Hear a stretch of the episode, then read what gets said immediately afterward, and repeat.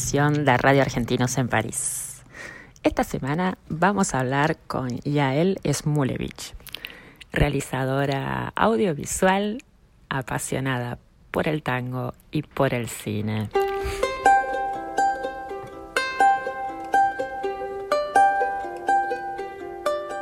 Bueno, y ahora nos encontramos con Yael Smulevich, realizadora audiovisual argentina, que también tiene una pasión desde hace mucho tiempo, que es el tango. Entonces, contanos un poquito. Primero, hola, ¿cómo estás? bien, muy bien. Eh, a ver, contanos un poco, ¿cómo fue que empezaron las dos pasiones? O sea, ¿qué fue primero, el cine o el tango? Primero el cine, muy Mm. claro lo tengo. El cine empezó hace mucho tiempo, desde que soy muy chica. El tango en mi familia no estaba muy metido, por lo menos desde mi conocimiento. En mi casa no se escuchaba tango. En mi casa era más como del rock nacional, del rock nacional de los 80, te estoy hablando, ¿eh? Cosas como Sandra. Miano. Claro. Bueno, sí, pero además más como el, el- el- el- para el lado de Víctor Heredia, León Gieco también les gustaba, Alejandro Lerner, me acuerdo que se escuchaba mucho Lerner en mi casa.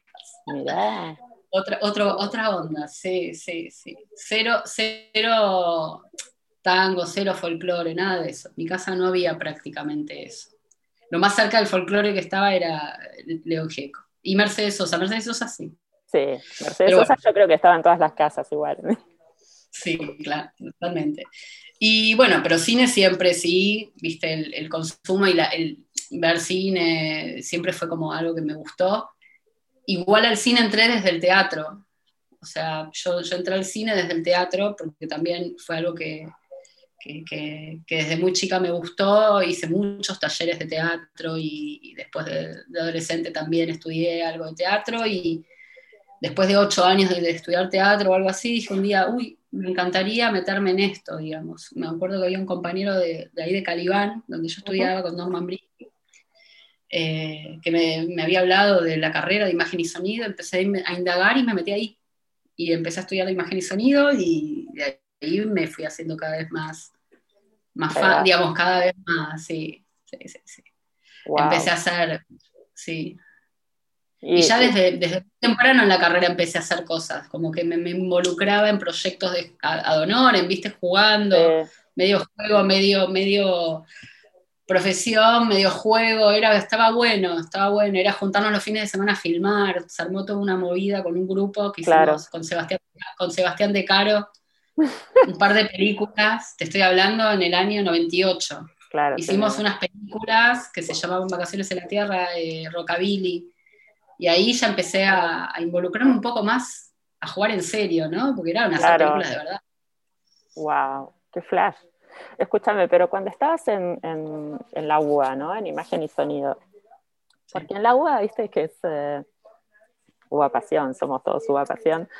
Eh, pero viste que no, no sé si muy al toca sa- sabes qué es lo que quieres hacer, ¿no? Porque Sí, yo de hecho entré para ser escenógrafa, cualquiera, no entendía cualquiera, nada. no entendías nada, no Nada, pero nada. Me gustaba el arte, me gustaba, yo pintaba también y dije, bueno, voy por este lado. Y después dije, nah, a mí me gusta estar en, en la cocina de la cosa. Y de hecho es lo que, de lo que laburo, soy asistente de dirección, soy continuista, laburo en, en el área de la cocina de la cosa, ¿no?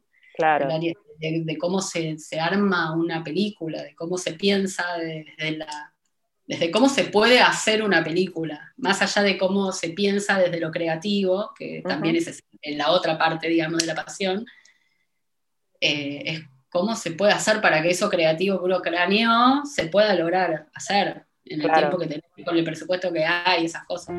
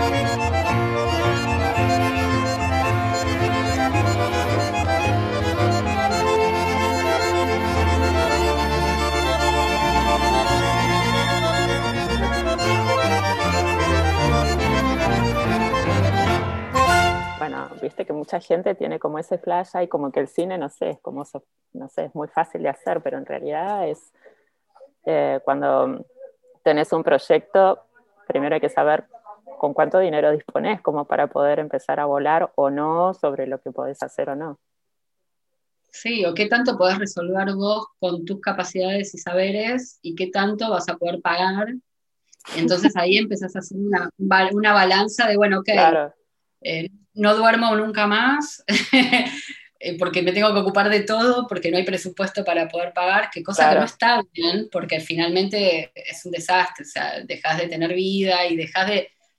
Y la verdad que siempre está mucho mejor laburar en equipo, siempre está mucho mejor laburar con gente que sabe de su métier, que sabe más que uno de su métier y que puede aportar cosas que uno mm. por ahí no, no conoce, porque al hacer tantas cosas, siempre obviamente el que mucho abarca es así, es así.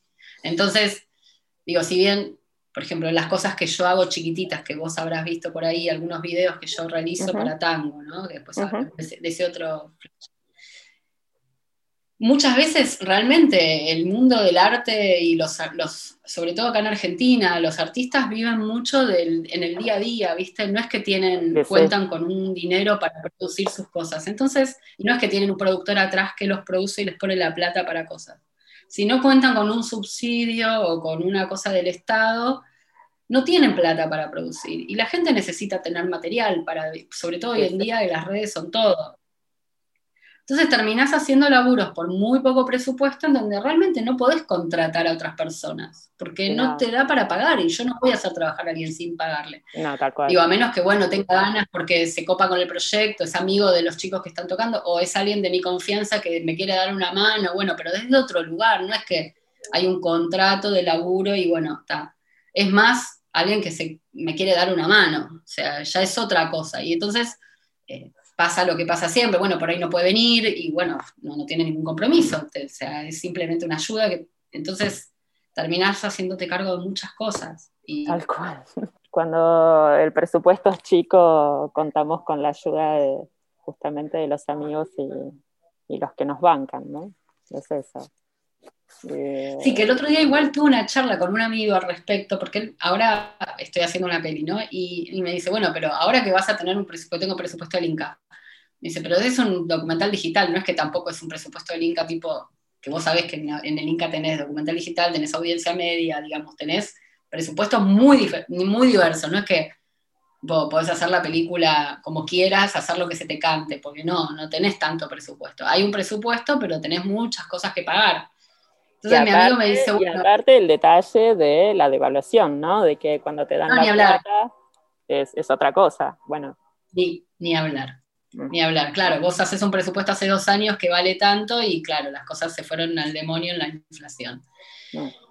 Pero más allá de eso, mi amigo me dice una cosa que me hizo pensar un montón, porque viste, los amigos están siempre bancándola. Y cuando hay un mango, él me dice, pero entonces llama primero a los amigos, porque son los que primero te bancan siempre. Y es verdad.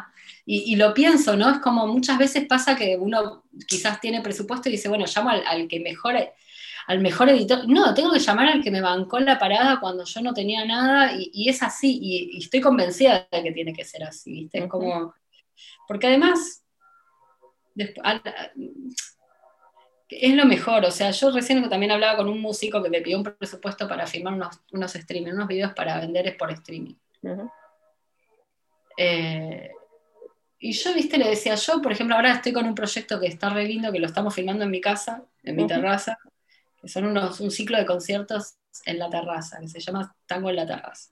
Es muy bueno. Y, hicimos la lista de amigos primero, de músicos amigos, viste, que, gente que con la que venimos trabajando y que también que son amigos, se transformaron en amigos, ¿entendés? Como que la prioridad la tienen ellos. Después quedaron un montón afuera, lamentablemente, porque no nos da el tiempo y, y pudimos armar una especie de coproducción con, no una especie, una coproducción con una gente de Estados Unidos y que banca una parte, otra parte la estamos poniendo nosotros en laburo.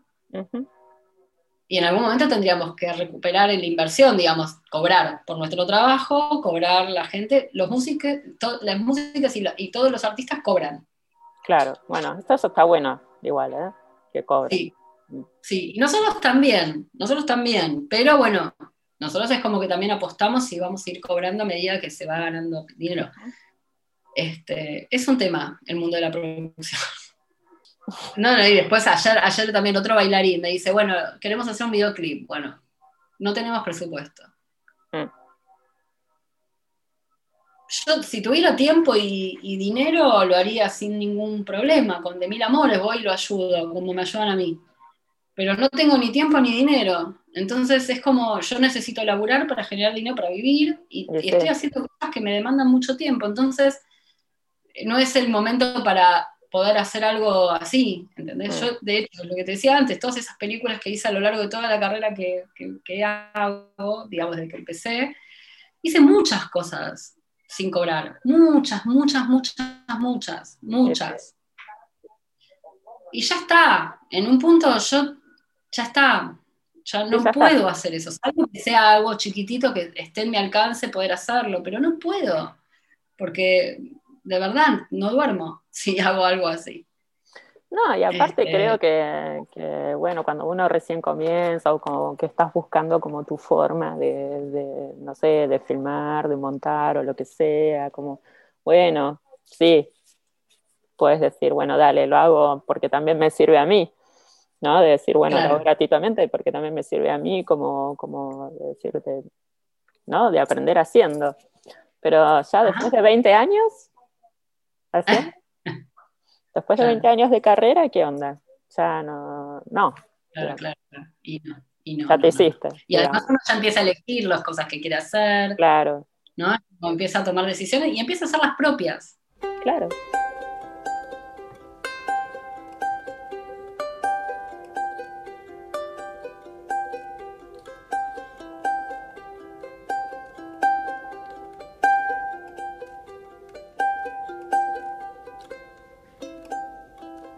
Vas y venís distraída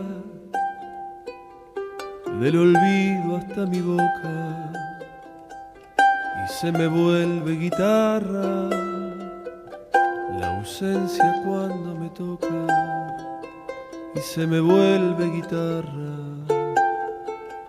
la ausencia cuando me toca.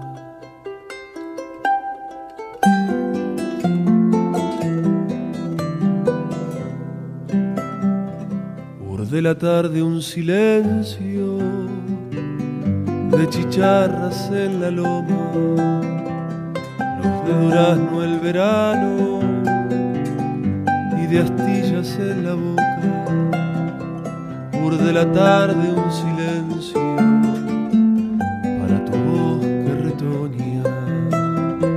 Pero explícale mejor, guitarra, mi corazón con qué perfumo el misterio y el don, si es mi amor pura intención, hoja suelta en el recuerdo y aquel perfume mejor se lo llevó el aguacero.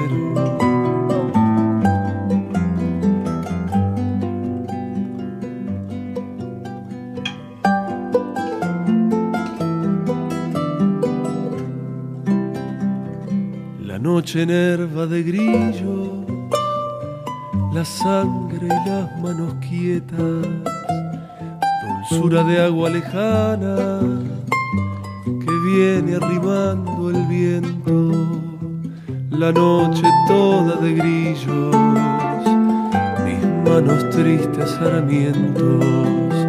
Pero explícale mejor, guitarra, mi corazón que perfumo el misterio y el don.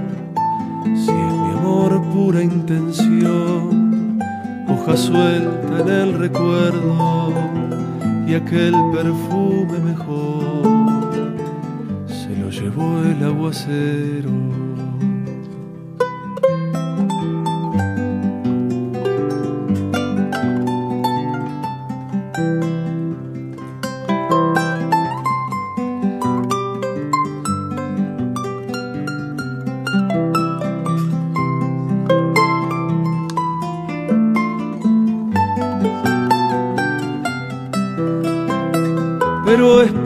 Mejor, guitarra, mi corazón, con qué perfumo el misterio y el don, si es mi amor pura intención, hoja suelta en el recuerdo. Y aquel perfume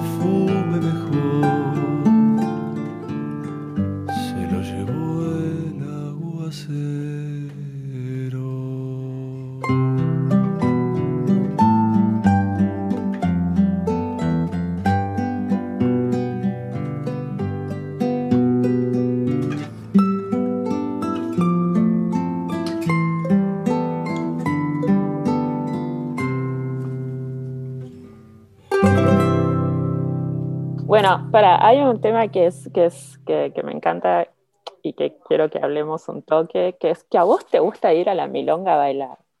Yo me acuerdo que a vos te gusta ir, que ibas a, no sé si a la catedral o a dónde, que te encanta ir, pero ¿cómo fue que empezó esa cosa de me meto a bailar? Mundo tango. Mm. Empezó en el año 2007, empecé a bailar en el 2007, me acuerdo, me acuerdo en agosto del 2007. Y me acuerdo porque estaba viviendo en una casa que estaba con una pareja de amigos que vivían conmigo, yo vivía con una amiga y se vino a vivir el novio con nosotros. Y en un momento yo empecé a sentir que estaba de más, me pasó eso, ¿no? Yo estaba laburando, en realidad el momento de empezar a ir a la milonga fue que estaba laburando con una gente de México en Polka y me dicen, vamos a bailar rock and roll, ¿venís? Y yo dije, vamos, vamos a bailar rock and roll después de filmar, me acuerdo, todo el día en Pilar, estábamos haciendo amas de casa desesperadas. Oh. para México. Y nos fuimos a bailar tango la viruta, a bailar en realidad rock and roll. Y después de la clase de rock and roll venía la clase de tango. Yo me acuerdo, estaba con Romy, Romy era una amiga mía, peinadora, nos quedamos en la clase de tango también. Y fue como que al otro día quise volver. Y volví y volví y me empecé a hacer como adicta. Y un poco se mezclaba la, que me gustaba, que me gustaba y que me resultaba fácil. Y que me quería escapar de mi casa. Un poco me pasó eso, ¿entendés? Como que sentía que en mi casa estaba de más y que ahí empecé a encontrar como lugar. Me había separado hacía poco, ¿viste? Era como. Es muy común en el tango empezar porque recién te separás, es como que vas en busca de ah, abrazos. Es como... una cosa bastante común, que hablas con la gente y te das cuenta que hay algo de eso que pasa. Y bueno, empecé a bailar así, todos los días, todos los días, todos los días, empecé así como a crecer en el, tema y a, mejorar, a mejorar el baile, mejorar el baile, y me empecé a ser muy fan y en un momento de mi longuera empecé a pensarme como que iba a poder vivir un poco de eso también, ¿no? El tango de bailar. Pero justo me pasó que en el 2010 tuve un problema de salud, me tuvieron que operar de la cadera, mm. Y eso me hizo como un parate brusco, no, podía caminar, entonces bueno, hubo varios meses que no pude caminar, fue como un volver a empezar, fue un sacudón, una patada en la cabeza. Porque además literalmente me cortaron las piernas, literalmente. Mm. Y, tuve que, ahí como que dije, bueno, está, ya profesionalmente no sé si podré, mm. porque es empezar de cero y, y, ya sé que tengo una limitación física que no me va a permitir hacer ciertas cosas. De todos modos, nunca quise ser acróbata del tango. Viste que ahí está el tango de milonga, el de escenario, y el, digamos, vos tenés tango salón y tango escenario. o sea, el escenario, nunca pensé en bailar escenario, ¿no? Pero bueno, viste, un poco era. No quiere decir que no pueda enseñar a, bailar tango, porque bailo, sigo bailando y volví a bailar después de la operación. Y bueno, y estar en ese mundo de baile, de milonga, tantos años, me conectó con un montón de gente, de bailarines, de músicos, de músiques, este, de gente que, que, bueno, primero fue un profesor mío que me pidió que lo filme en una, en una exhibición, después vino, que me acuerdo, Rafa Mendaro, con Cookie en ese momento, este, que eran unos profes míos que yo quise, que, que quería mucho, que, con los que me estudiaba un montón me habían pedido que lo filme, después aparecieron, había otra bailarina que era eh, Flor y Hernán, que también me pidieron hacer un video y fue como el lanzamiento, ¿viste? A partir de ahí empecé a hacer videos y le encontré un gustito espectacular a, unir dos cosas que me gustan. Mm. Y bueno, y ahora es mi vida. ¿Y cómo fue que surgió? Porque existe un, un largometraje que se llama Mar Amando, que es eh, con Juan Villarreal y con la fantástica Nidia, que, bueno, en la época de la, de la, película tenía 80 años y que le pidió a Juan, tipo, quiero que me enseñes a cantar. ¿Cómo fue que surgió? ¿A que vos ya lo conocías a Juan Villarreal y él te contó de Nidia? ¿Cómo fue, cómo fue, ¿Qué fue lo primero que apareció? Bueno, a Juan lo conozco de bailar tango, de la milonga, de que nos hicimos amigos en la milonga y, bailamos y después también lo escuché cantar. Juan es un gran cantor que canta con Pato Crom, que es un compañero guitarrero que, que tiene en el dúo Villarreal Crom. Eh, con ellos yo ya era amiga y también ya la conocía, la empecé a escuchar a Nidia a partir de que Juan una vez me invitó y flashé con Nidia, fue como tipo flautista de Hamelin, quedé como embobada con ella y que es lo que pasa con todo el mundo que la escucha en vivo, o sea, todos se quedan obnubilados con su presencia, es increíble. Tiene un alma y una carisma increíble. Y bueno, así como con, todo el mundo, Nidia me dice, bueno, venite a mi casa a tomar algo, venite, tocame el timbre, cuando estés por mi casa, tocame el timbre. Y eso se lo dice a toda la gente que se encuentra en la calle, en el colectivo y en cualquier lugar. Nidia invita a todos a su casa. Entonces, así fue que empecé a ir a la casa de Nidia y empezamos a, empecé a seguir la Nidia como seguía a alguien tipo cual Drupi, viste, atrás de un músico, o sea, era como la... Me volví así como medio que la seguía por todos lados. Bueno, nada. Y en un momento yo estaba en Francia, estábamos, ya estaba en Bordeaux, lo mi prima, y me, llama Juan y me dice, che, quiero hacer unos videitos con Nidia. Bueno, y le dije, hagamos una peli. Bueno, vuelvo a Buenos Aires y nos ponemos a laburar. Y volví a Buenos Aires y empezamos a planear la presentación al Inca, hacer todo, empezamos a escribir un guion, bueno, hablé ahí con la gente de Sopra Cine, que son amigos míos, Alberto, Lucas. Lucas no estaba en ese momento en Sombra. Y, y, me dice, bueno, todos los pasos a seguir, tenés que escribir el guion, tenés que hacer esto, hacer lo otro, hacer lo otro, y lo presentamos. Bueno, ese guion empezamos a escribirlo con una amiga en común, digamos, con una persona que también era fan de Nidia, que se copó, y era guionista, también le gustaba la idea, pero armó un guion, empezamos a laburar juntas en la historia, pero la historia era como que iba para un lado que no nos terminaba de cerrar. Cuando lo vio Alberto nos dijo, chicos, pero este no es el guion del que ustedes me hablaron. Como que empezó a tomar como un, cauce que no era el que nosotros estábamos pensando, o sea, este, veníamos maquinando, ¿viste? Era como raro. Lo hablamos y bueno, nada, la, flaca decidió bajarse el proyecto porque sintió que no, no, iba para donde él ya quería y nosotros seguimos igual. Y en un momento dijimos, hay que filmar Nidia tiene 80 años, hay que filmar. Eh, porque no importa, después vemos cómo hacemos para pagar todo esto. Yo tenía una camarita de, fotos que filmaba, la 7D, dije, empecemos con esto, al poco tiempo nos compramos una grabadora de sonido como para tener un poco más de dignidad en el sonido, y hasta ese momento veníamos filmando sonido de cámara, un horror, por eso la película tiene esos problemas que tiene técnicos. No, pero igual está, se escucha bastante bien igual. Sí, porque después tuvo en manos de sonidistas que, que metieron onda. Que metieron onda, sí. Horas de trabajo. sí, sí, y lo mismo el montaje, digamos. La película empezó a cobrar un carácter, nada, fue, tuvimos manos mágicas en la postproducción. Pero fue, eh, y así empezamos a filmar y empecé empezamos, era como, Nidia, queremos hacer esto. Bueno, si ustedes dicen que es interesante, hagámoslo. Y yo confío en usted. El neón de sus ojos clavó en nosotros su profundo mensaje sabio de amor, de patria. Una suave caricia constante, refugio de almas. Fuiste, sos y serás un baúl abierto, un faro que guía, un corazón que solo da y no espera.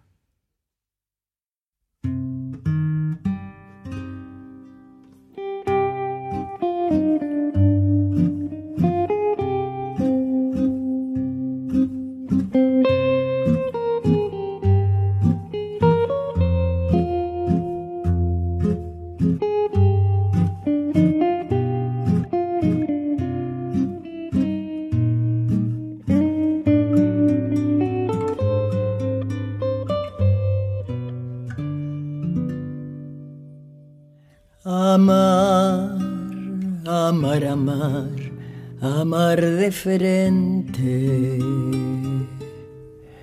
Amar desde la vida hasta la muerte. Amar, amar las cosas y la gente. Amar de cara al sol sin esconderse. Amar como ama el niño a su juguete. Amar como ama el pájaro a su nido. Amar, amar la flor, amar al río.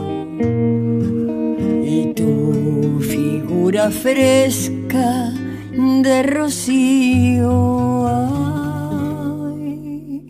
no puedo vivir sin amar amando, amar como te amé y me has amado.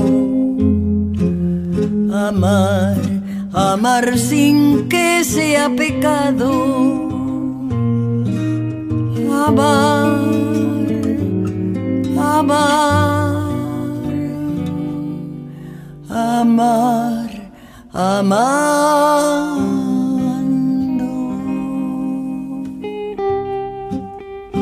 Amar es dar la vida a cada paso. Amar es dar la cara, es no hacer trampas. Amar es jugarse por su pueblo, amar como te amé y tú me amabas. No puedo vivir sin amar amando, amar como te amé y me has amado. Amar amar sin que sea pecado, amar, amar, amar, amando.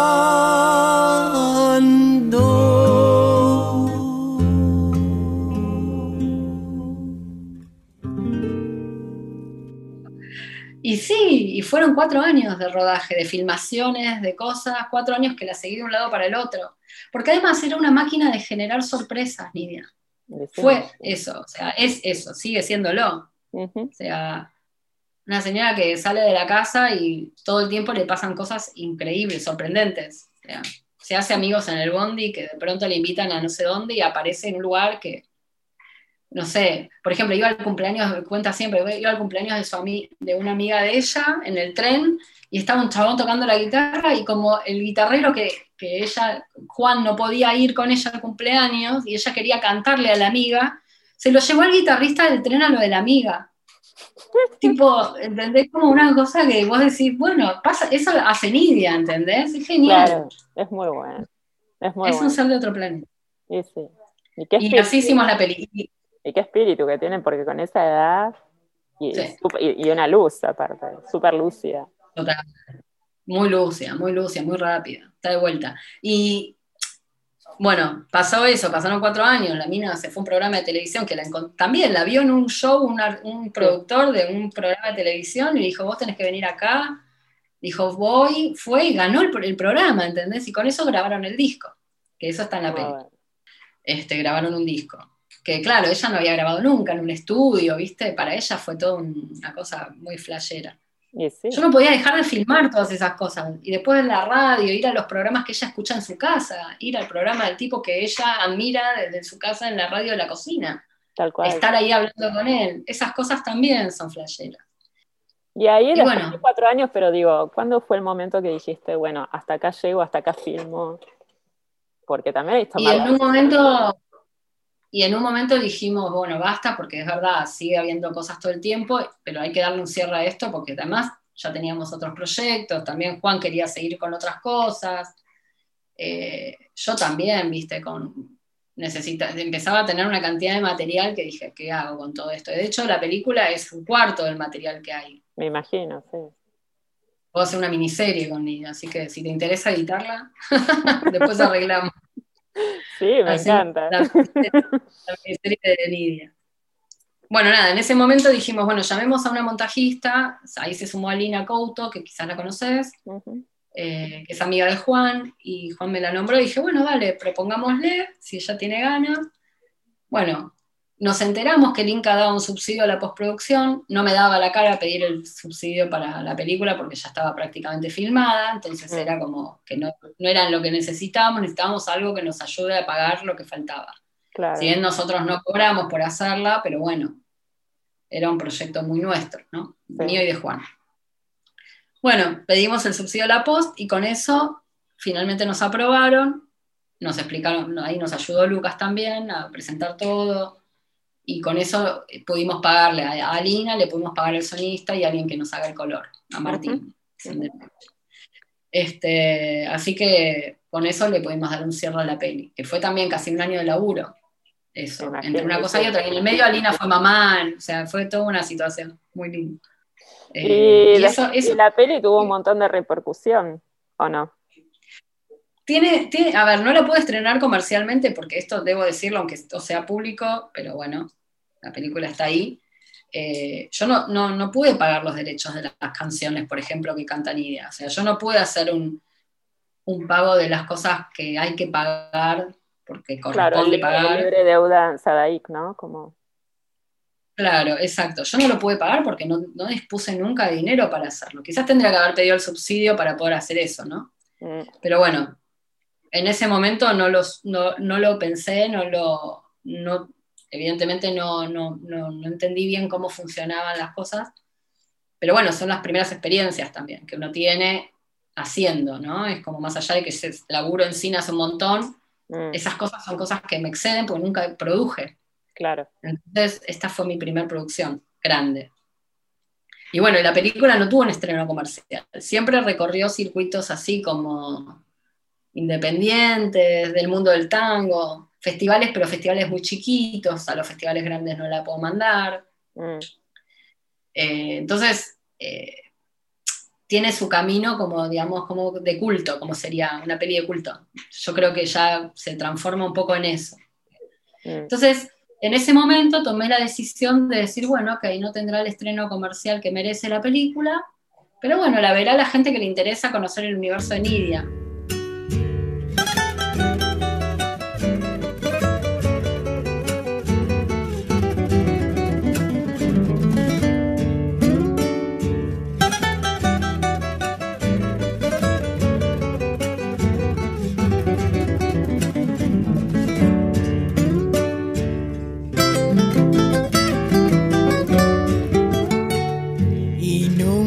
Te de olvidar, en la arena me escribías, el viento lo fue borrando y estoy tan solo mirando el mar.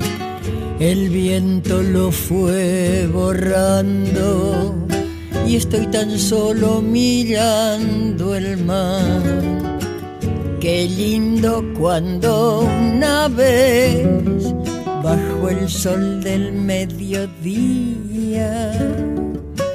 se abrió tu boca en el beso como un damasco lleno de miel. Se abrió tu boca en el beso como un damasco lleno de miel herida la de tu boca, que lastima sin dolor. No tengo miedo al invierno, con tu recuerdo lleno de sol. No tengo miedo al invierno, con tu recuerdo lleno de sol.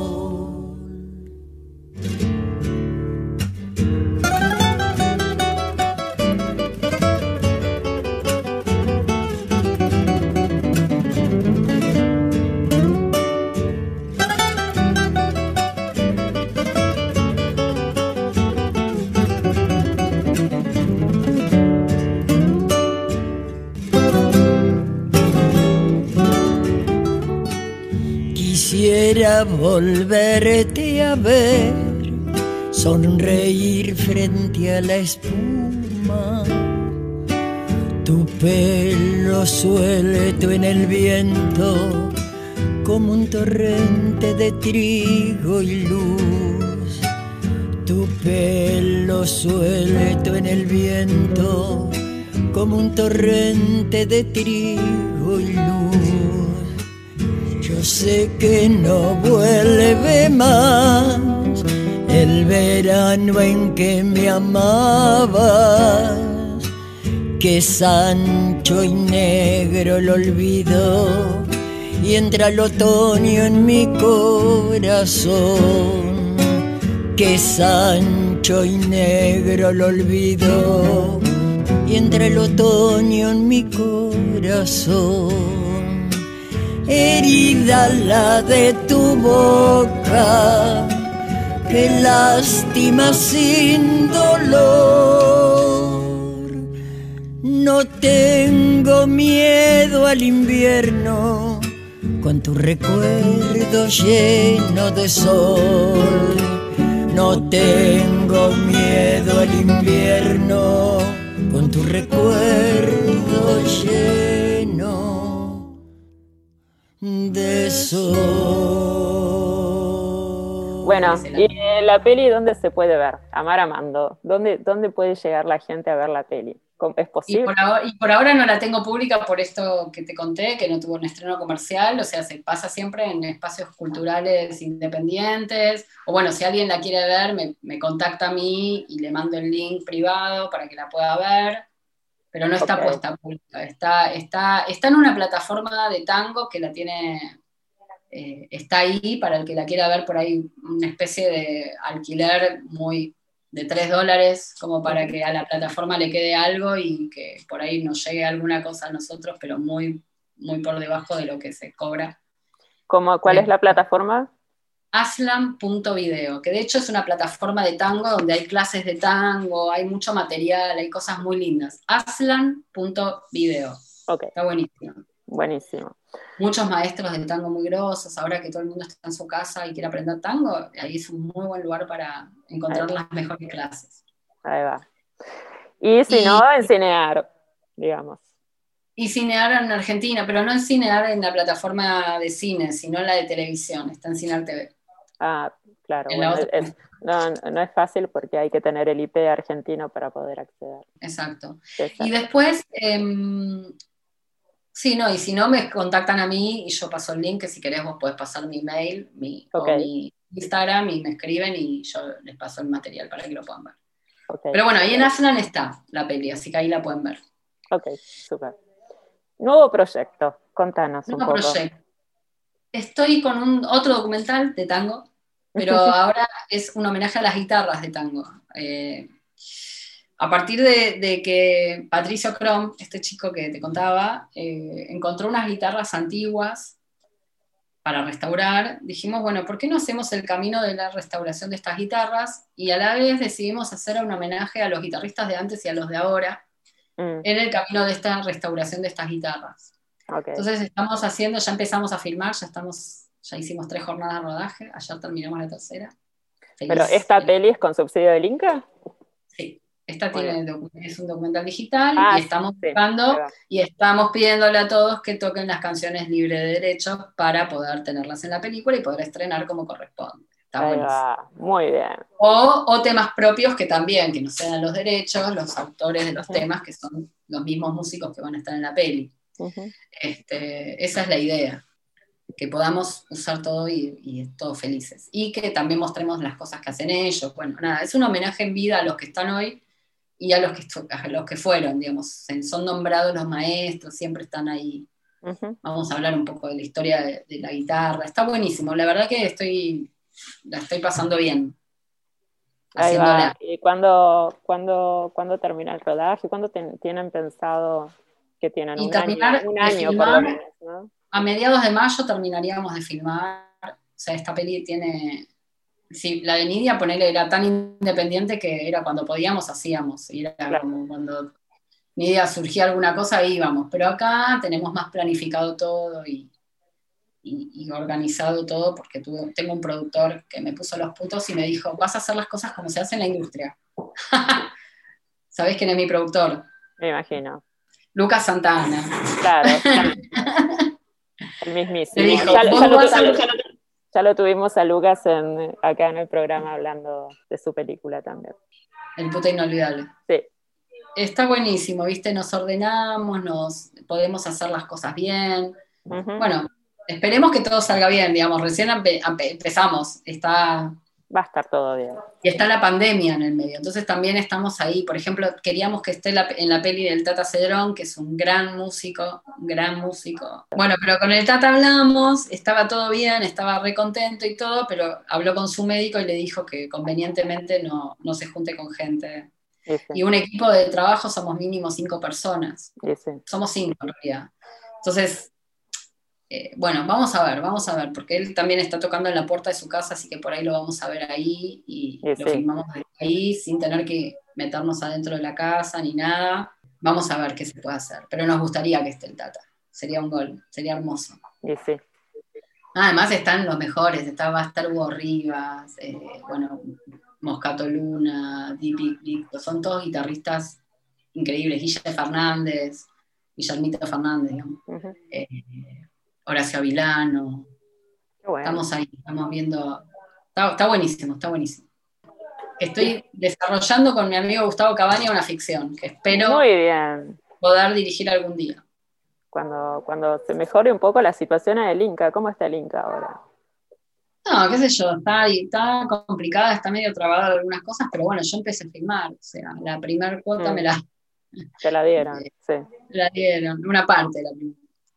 Este, en realidad la de preproducción, todavía la de rodaje no me la dieron. Pero bueno, está, está, está más lento, está más complicado porque no hay gente que está yendo a las oficinas, casi nada, muy poca gente.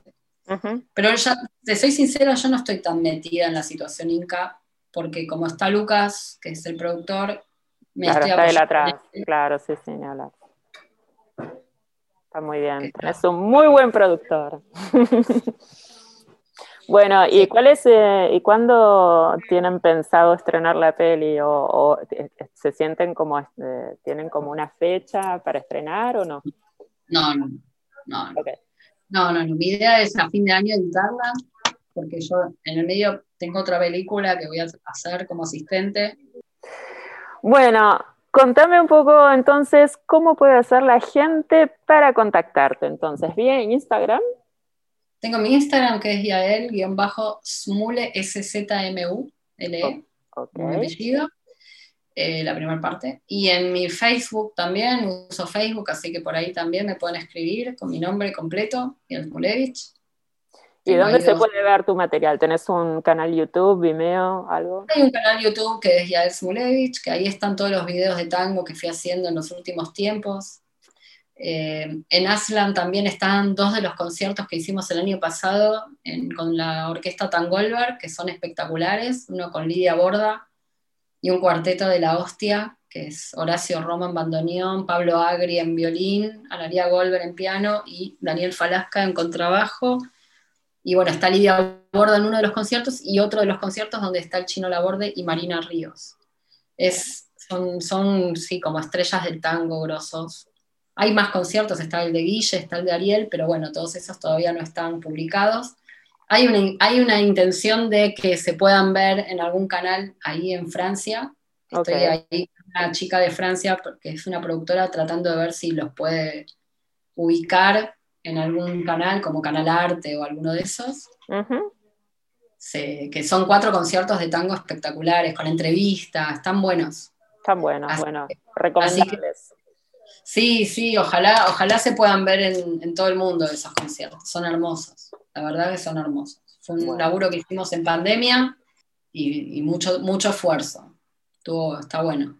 Genial. Así que ahí, ahí en Aslan por ahora hay dos de esos, pero bueno, ojalá podamos hacer que se vean allá. Bueno, Yael, muchísimas gracias por contarnos. Qué lindo verte. Todo este, todo este mundo de cine y tango.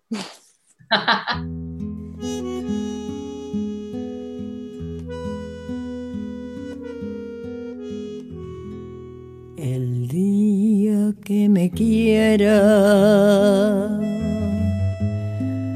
la rosa que engalana se vestirá de fiesta con su mejor color. Y al viento las campanas dirán que ya eres mía y Lucas las fontanas me contarán tu amor. La noche que me quiera desde el azul del cielo. Las estrellas celosas nos mirarán pasar y un rayo misterioso hará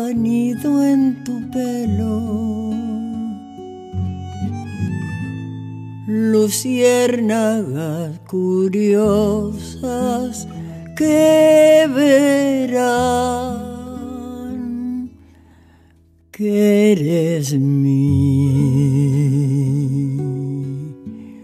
consuelo.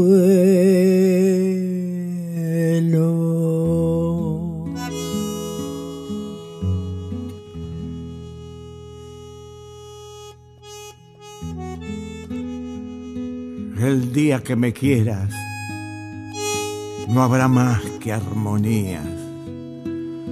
Será clara la aurora y alegre el manantial.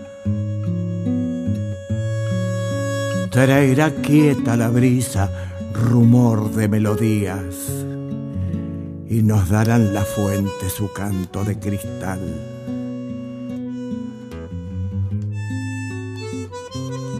El día que me quieras, endulzará sus cuerdas el pájaro cantor, florecerá la vida, no existirá el dolor.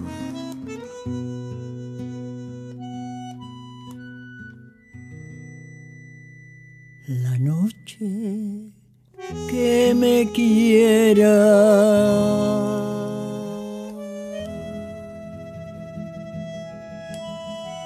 Y así terminamos la misión del día de hoy. Quien les habla es Mon Ross. Los esperamos la próxima semana a la misma hora por Radio Gran París.